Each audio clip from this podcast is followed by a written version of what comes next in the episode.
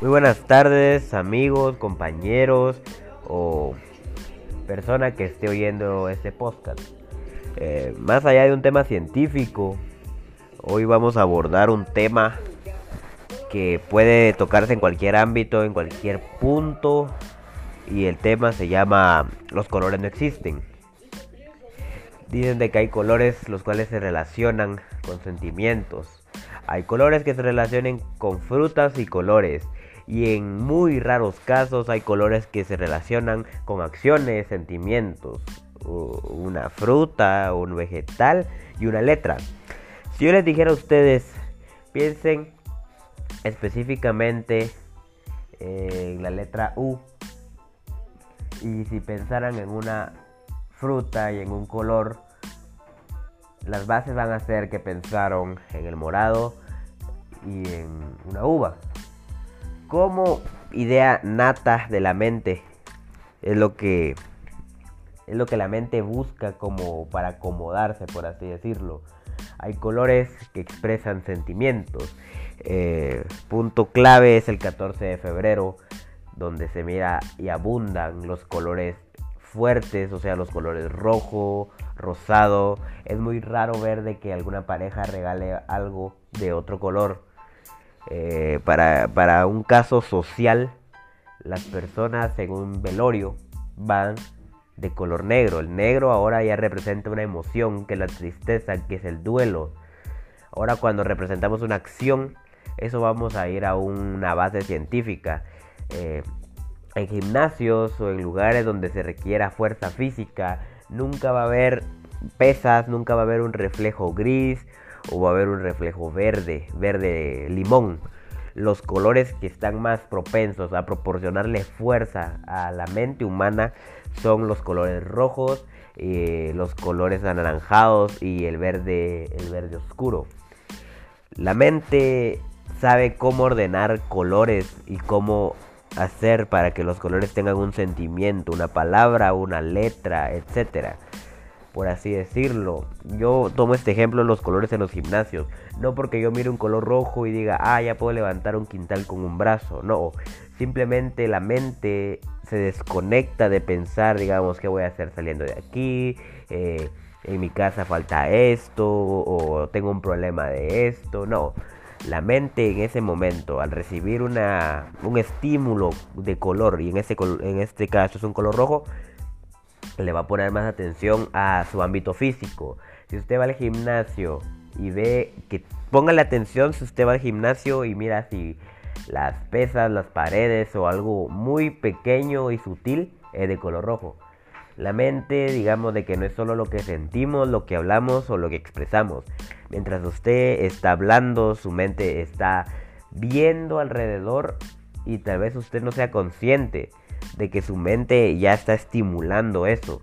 En las cárceles de Rusia pintan celdas, barrotes, todo de rosado. Porque dicen de que el color rosado, más allá del estereotipo que dicen de que el color rosado solo es para mujeres, eh, sucesivamente el color solo baja los impulsos de adrenalina en el hombre, en el sexo masculino. Eh, ¿Cómo es esto posible?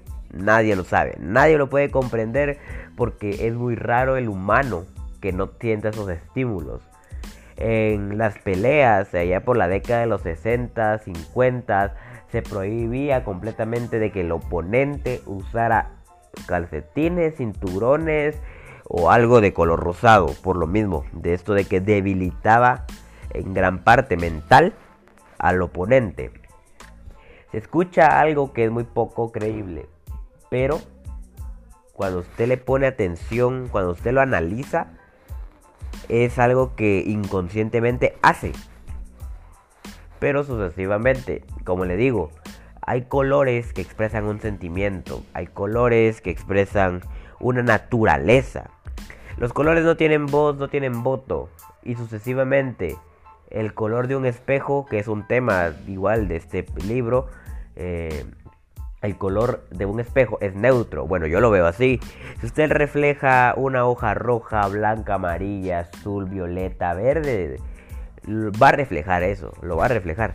pero no lo va a reflejar idénticamente que en la hoja, ya sea por casos de la luz o por casos de la ubicación del espejo. Simplemente va a reflejar el color eh, central. Digamos, el color verde lo va a reflejar verde. No va a haber, digamos, ah, en la hoja es verde y allá en el espejo hay un pedazo verde y un pedazo amarillo. No. Hay pequeños factores dentro de la mente que fundamentan esto. Como le digo, eh, los colores no existen más allá de algo mental y el que nos dijo no estaba loco, sino de verdad tuvo que hacer un estudio, tuvo que hacer un panorama de cómo estaba la situación y al parecer tenía mucha razón. Por eso le digo, los colores afectan al humano eh, según el, eh, digamos, no tanto como la, como lo criaron a uno sino digamos cómo lo refleja uno a través de que va creciendo.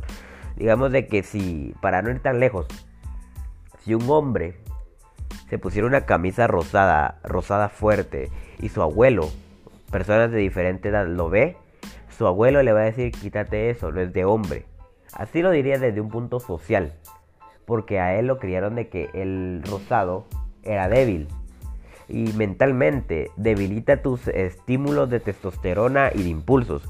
Pero más allá de que eh, te vuelva alguien diferente o que te vuelva menos hombre, eso es completamente falso, es mentira. Solo que tu abuelo lo ve desde este punto, porque como te digo, son ámbitos de diferentes, diferentes edades. Si tu abuela te viera vestido completamente de negro, lo cual me gusta vestirme de negro a mí, eh, se me hace, no sé, me luce, dijera alguien, eh, no estoy triste, no estoy de luto, simplemente me gusta vestirme así. Pero ¿qué te diría tu abuela? Eh, te diría, ¿quién se murió? ¿Por qué estás así? Y sucesivamente no le puedes decir, ah, se murió tal o no. Solo decir, me gusta vestirme así, ¿ok? para hombres de negocios esto es muy simple y drástico. Véanlo ustedes cuando vean a un empresario en la televisión. Tacuche, pantalón negro, zapatos negros, camisa blanca y corbata roja.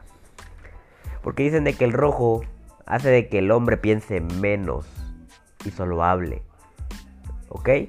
Porque para ir a hacer un negocio que le conviene a alguien, necesita que la otra persona esté dispuesta, yo qué sé, a aceptar la opinión de uno. Pero no tanto por por algo psicológico, sino más bien en este caso ya es algo económico, un negocio.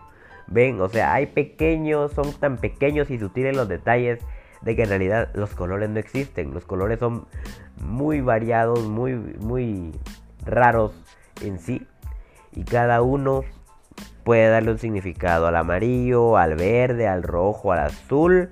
No sé, tal vez a alguien el color negro le represente paz a otro el color negro le represente tristeza, como ya había dicho. Tal vez a alguien el color negro no le represente nada, solo lo mira como un color.